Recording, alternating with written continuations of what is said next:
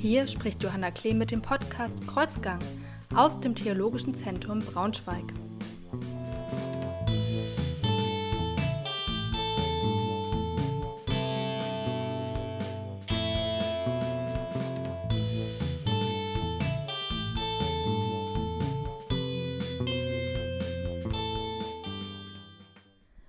Hallo, heute rede ich mit Ulrike Bert-Zielke. Sie ist Altenheim-Seelsorgerin in der Grotian-Stiftung in Schladen. Schön, dass Sie heute dabei sind. Das freut mich auch. Hm, kommen wir gleich zur ersten Frage. Was bedeutet Ihre Aufgabe als Altenheim-Seelsorgerin? Also als Altenheim-Seelsorgerin gliedert sich meine Aufgabe in ganz verschiedene Arbeitsbereiche. Es ist ja so, dass ich in der Seelsorge tätig bin, so wie im Gemeindepfarramt auch lange Jahre aber hier in einer besonderen Institution, eben im alten Pflegeheim. In der Grotian Stiftung sind drei Altenpflegeheime auf dem Gelände. Es gibt 70 Wohnungen des betreuten Wohnens. Da leben insgesamt weit über 300 Menschen. An die bin ich gewiesen, mit Seelsorge, mit Gottesdiensten, ihnen Raum zu geben, zu erzählen, Dinge loszuwerden, auch manchmal Anlässe zu feiern, sie zu begleiten, gerade im Umzug ins Altenpflegeheim. Das ist ja ein krisenhaftes Geschehen sozusagen nochmal den Lebensort zu wechseln, im Bewusstsein, dass das der letzte Lebensort wohl sein wird. Ja, aber es geht nicht nur um die Altenheim- oder Altenseelsorge, sondern eben auch um die Institution Altenheim. Von daher gilt mein Auftrag auch den Mitarbeitenden hier. Das sind 300 Menschen in den unterschiedlichsten Arbeitsbereichen, in der Pflege, im Service, in der Reinigung, in den Hausmeisterdiensten, der Technik, der Verwaltung ein relativ großes Feld. Und auch denen gilt mein Angebot von Begleitung, von Gesprächen, oft auf den Fluren, in den kleinen Pausen im Dienst. Da wird sich schon manches von der Seele geredet. Und äh, im Blick auf die Angehörigen habe ich auch einen Auftrag. Da gibt es Menschen zu begleiten und zu unterstützen, gerade wenn sie ihre Angehörigen im Heim erleben, wenn sie erleben, wie stark die sich verändern. Also gerade durch demenzielle Erkrankungen da zu begleiten, auszuhalten, zu tragen.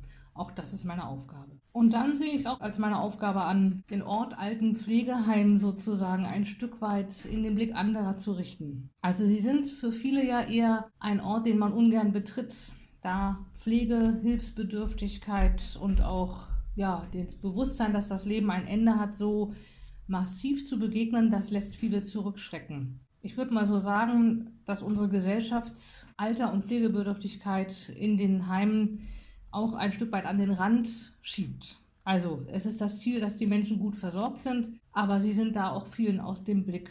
Und dafür arbeite ich auch als Seelsorgerin, dass wir uns öffnen gegenüber der Umgebung, dass ich mit meinen Kollegen selbstverständlich gut zusammenarbeite, die hier in den Gemeinden umliegend ihren Dienst tun, Konfirmanden einlade, ehrenamtliche Seelsorgende auch für Altenheime ausbilde und begleite.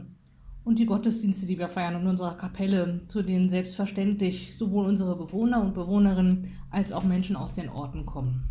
Nun ist es ja so, dass durch Covid die Besuchsregeln für die Seniorenheime eingeschränkt wurden. Wie geht es den Menschen in den Seniorenheimen jetzt? Also es herrscht ja ein Kontakt- und ein Besuchsverbot. Das sind ähm, Dinge, die vom Land Niedersachsen vorgegeben sind, die dafür da sind, unsere Bewohner und Bewohnerinnen zu schützen vor Ansteckung, um eben jegliche Kontaktflächen möglichst klein zu halten. Ich fange mal mit dem Kontaktverbot im Alltag an, weil das beginnt schon, dass das Leben im Wohnheim sich sehr verändert hat. Die Menschen, die bei uns leben, sind gebeten, auf ihren Zimmern zu bleiben. Das heißt, so selbstverständliche Begegnungen im Alltag auch der Gang zum Speiseraum viermal am Tag zu den Mahlzeiten, Gottesdienste, Bingo-Nachmittag, Gesprächsrunden, Singen, Sturzprävention in der Gruppe, das alles ist im Moment nicht möglich. Also sind die Menschen ja auf ihren Zimmern oder mal kurz draußen in Begleitung auf dem Gelände, aber erleben ihren Alltag eben wirklich sehr eingeschränkt. Die, die es noch bewusst erleben, wir haben ja ganz viel dementiell stark veränderte Menschen auch. Ich glaube, sie erleben das vielleicht nicht so bewusst, was sich verändert hat, aber die zum Beispiel sind mit Sicherheit erschrocken oder hoch verunsichert, wenn die ganzen Pflegenden mit Mund-Nasenschutz und Brille und Haarnetz jetzt und Kittel zu ihnen immer ins Zimmer kommen. Das ist, glaube ich, sehr schwierig, weil man das ja nicht erklären kann. Also den Menschen, die ähm, geistig noch viel Fähigkeiten haben, kann man viel erklären, kann sich vorstellen mit Namen. Die Erkennbarkeit ist ja gegeben, die Augen sieht man ja noch. Aber wenn ich stark dementiell verändert bin, ist das, glaube ich, nochmal eine größere Verunsicherung. Das Besuchsverbot betrifft Menschen von außen. Familien, Nachbarn, Freunde.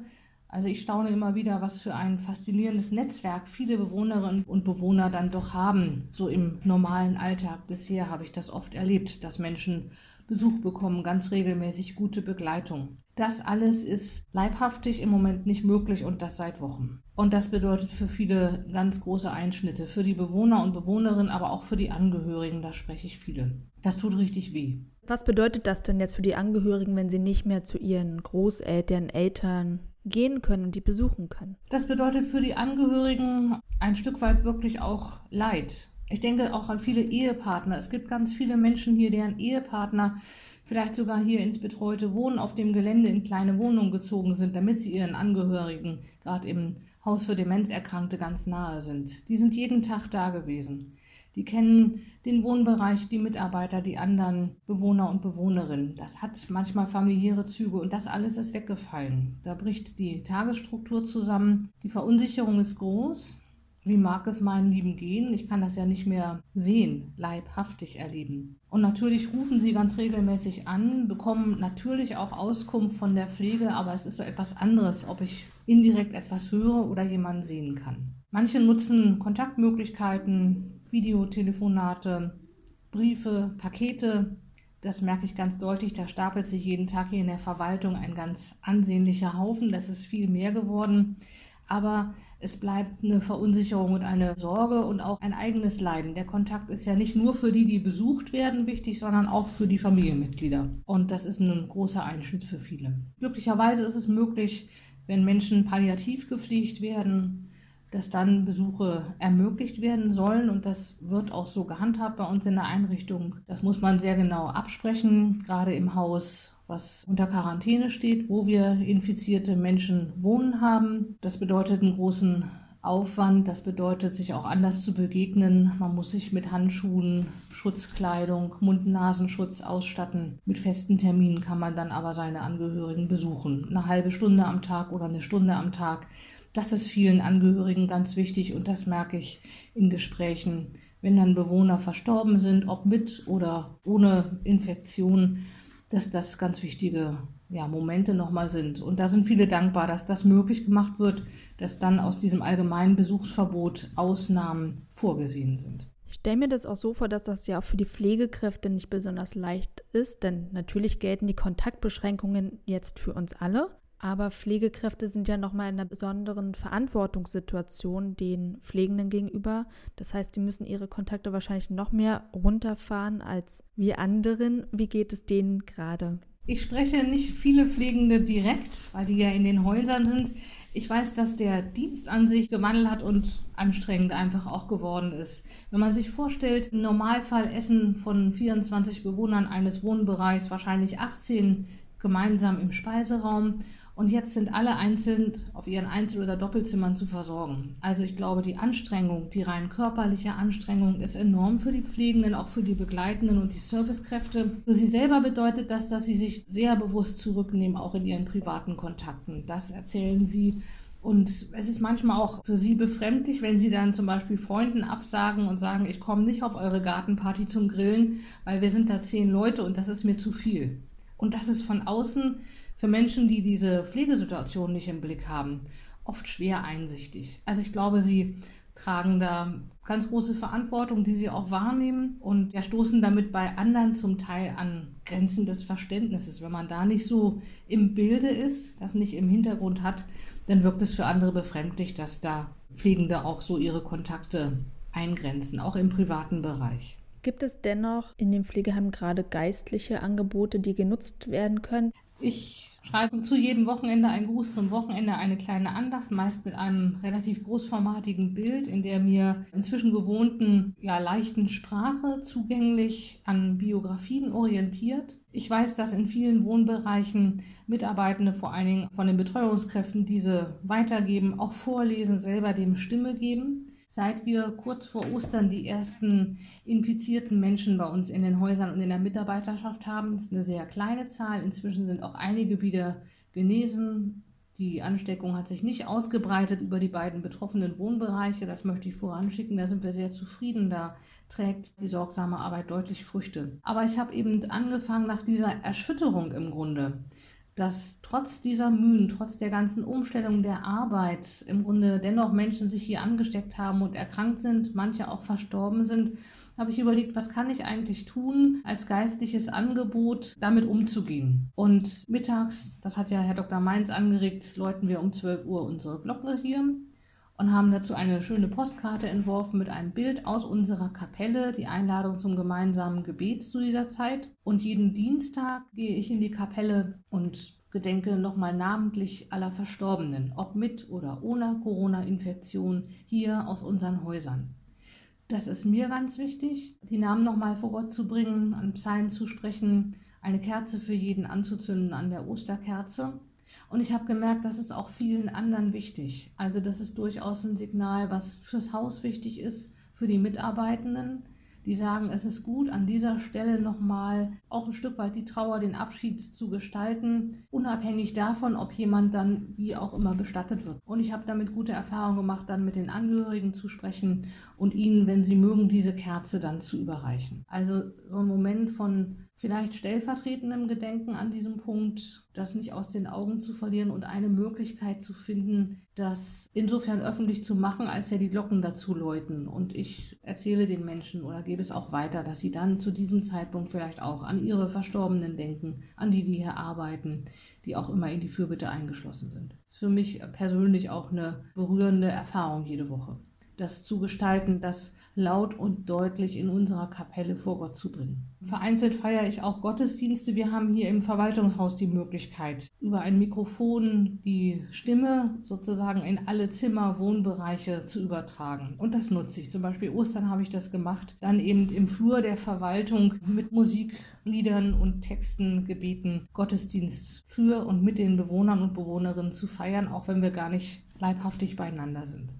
Und da freuen sich wahrscheinlich die Bewohnerinnen und Bewohner auch sehr darüber, dass sie trotzdem diese Kontinuität haben und weiterhin auch geistliche Angebote nutzen können. Ich sage mal, Gedanken macht mir sehr der Kontakt und die Begleitung auch von stark dementiell veränderten Menschen. Wir haben ein ganzes Haus mit vier Wohnbereichen speziell für dementiell Erkrankte. Und meine Erfahrung ist, dass da im Grunde die leibhaftige Gegenwart, das Miteinander Atmen, das Miteinander sprechen von gewohnten Texten, die dann auch wieder aus der Tiefe auftauchen, selbst bei denen, die kaum mehr sprachfähig sind. Das sind äh, Momente, die wichtig sind, die vielleicht nicht bewusst im Gedächtnis bleiben, aber lange nachwirken, wie mir die Pflegekräfte erzählen. Und das ist im Moment eben nicht möglich. Das tut mir ein Stück weit in der Seele weh. Das macht mir schon Gedanken und Sorgen, weil diese Menschen auf andere Arten der Begegnung angewiesen sind. Nun gibt es ja nicht nur Seniorenheime, sondern auch viele Menschen leben in der Stadt, in ihren Dörfern allein zu Hause und haben auch keinen Kontakt mehr mit ihren Angehörigen. Was bedeutet denn die aktuelle Situation für ältere Menschen? Ich glaube, das ist relativ unterschiedlich. Wenn ich auf manche schaue, die auch vor dieser Zeit schon sehr einsam gelebt haben, die vielleicht keine nahen Angehörigen oder Freunde haben, die sie regelmäßig begleiten, für die ändert sich vielleicht gar nicht so viel. Das klingt jetzt etwas seltsam. Also ich denke zum Beispiel an meine eigenen Eltern. Meine Mutter pflegt meinen Vater zu Hause und sie sagte mir, im Grunde haben wir unser Leben vor zwei Jahren schon sehr umgestellt dass wir Ämter, Beschäftigungen, Kur und anderes aufgegeben haben und so im Alltag die Einschnitte nicht so massiv merkbar sind. Das hat mich nachdenklich gemacht über die Frage, wie ist es eigentlich mit Isolation oder Einsamkeit grundsätzlich in unserem Land? Ich glaube, da gibt es viele, die sehr einsam leben und die auch vor Corona schon einsam gelebt haben. Und schwierig wird es eben, wenn die eigene Mobilität nachlässt. Also viele, die selber wohin gehen können, teilnehmen können an Vereinen, an Gruppen, an Nachbarschaften die merken die Einschnitte im Moment sehr, weil sie nicht mehr losgehen dürfen. Aber es gibt eben ganz viele, die diese Mobilität nicht haben. Und für die ist diese Frage dringend, welche Möglichkeiten gibt es, dass Menschen Kontakt aufnehmen, zu ihnen kommen. Ich höre gerade hier im ländlichen Bereich, dass sehr viele ältere Menschen durchaus gute Kontakte haben, dass selbstverständlich äh, Familien einkaufen, dass dann die Einkäufe an den Gartenzaun gehängt werden, dann gibt es ein kurzes Telefonat, dein Einkauf ist da, dann wird es eben vom Gartenzaun genommen und man unterhält sich mit drei Metern Abstand über den Balkon oder über den Gartenzaun. Also ich glaube, es gibt relativ viele Möglichkeiten, Kontakte aufrechtzuerhalten. Voraussetzung eben, dass die Menschen mobil sind. Und ich habe in den letzten Wochen erlebt und auch ein Stück weit begleitet, die Gemeinden im Gestaltungsraum Braunschweig-Nord sind dabei, einen telefonischen Besuchsdienst aufzubauen. Ich finde, das ist eine ganz spannende Idee.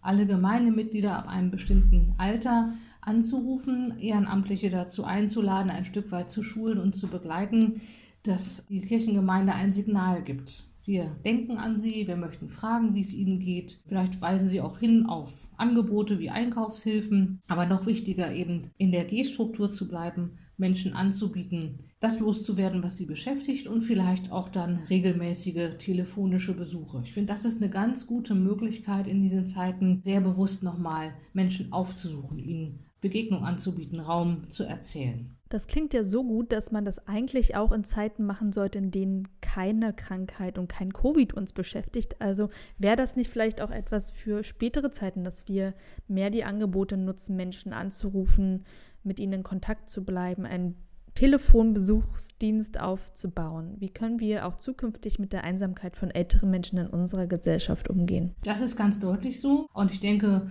durch unsere Zeit jetzt, durch Corona, gibt es nochmal einen Schub in der Entwicklung, dass man genau guckt, wie können wir den Kontakt aufnehmen, wie können wir auf Menschen zugehen, sie einladen, bei ihnen sein und sie begleiten. Also ich denke, das ist ein Modell, was größer formatig gedacht sein sollte als jetzt für diese Wochen oder Monate, die wir vor uns haben. In den Gemeinden, in denen ich meistens unterwegs war, war tatsächlich gar nicht die Seniorenarbeit im Mittelpunkt, auch wenn man das so denkt. Kirche macht viel für Ältere. Ich war oft eher in Gemeinden, die familienorientiert waren, in kinderreichen Vierteln lagen und eher Familien, Jugendliche, Kinder im Blick hatten. Sollten wir als Kirchen auch wieder verstärkt Seniorinnen und und Senioren in den Blick nehmen und uns mehr engagieren? Ja, der festen Meinung bin ich. Also manchmal ähm, habe ich so den Eindruck, bei so Nodalbeschlüssen und Ähnlichem ist ja oft die Argumentation, die Kinder und Jugend sind die Zukunft unserer Kirche. Das stimmt auch. Ich möchte auch nicht, dass sie vernachlässigt werden. Aber sich anzusehen, dass unsere älter werdenden und älteren Menschen die Gegenwart unserer Kirche sind, das ist einfach eines Blickes wert. Ich finde, da muss man neue Wege suchen oder Kontakte halten, Netzwerke bauen in Gemeinden, in Nachbarschaften über Besuchsdienste. Das ist eine ganz wichtige Arbeit.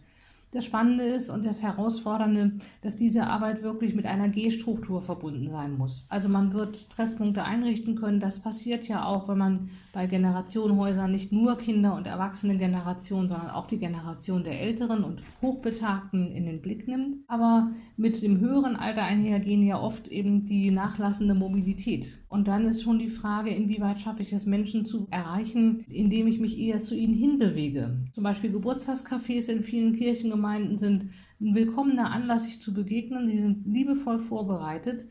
Aber ein großer Anteil der Hochbetagten kann daran nicht mehr teilnehmen, weil sie eben gar nicht mehr schaffen, ihre Häuslichkeit zu verlassen und dann zum Beispiel im Gemeinderaum zusammenzukommen. Und da braucht es, glaube ich, ein sehr sorgsames Hinsehen und nochmal Überlegungen, wie können wir Menschen aufsuchen. Dann danke ich Ihnen. Das war Ulrike Berzieke. Sie ist Altenheimseelsorgerin in Schladen. Bleiben auch Sie behütet, kommen Sie gut durch die nächste Woche. Mm-hmm.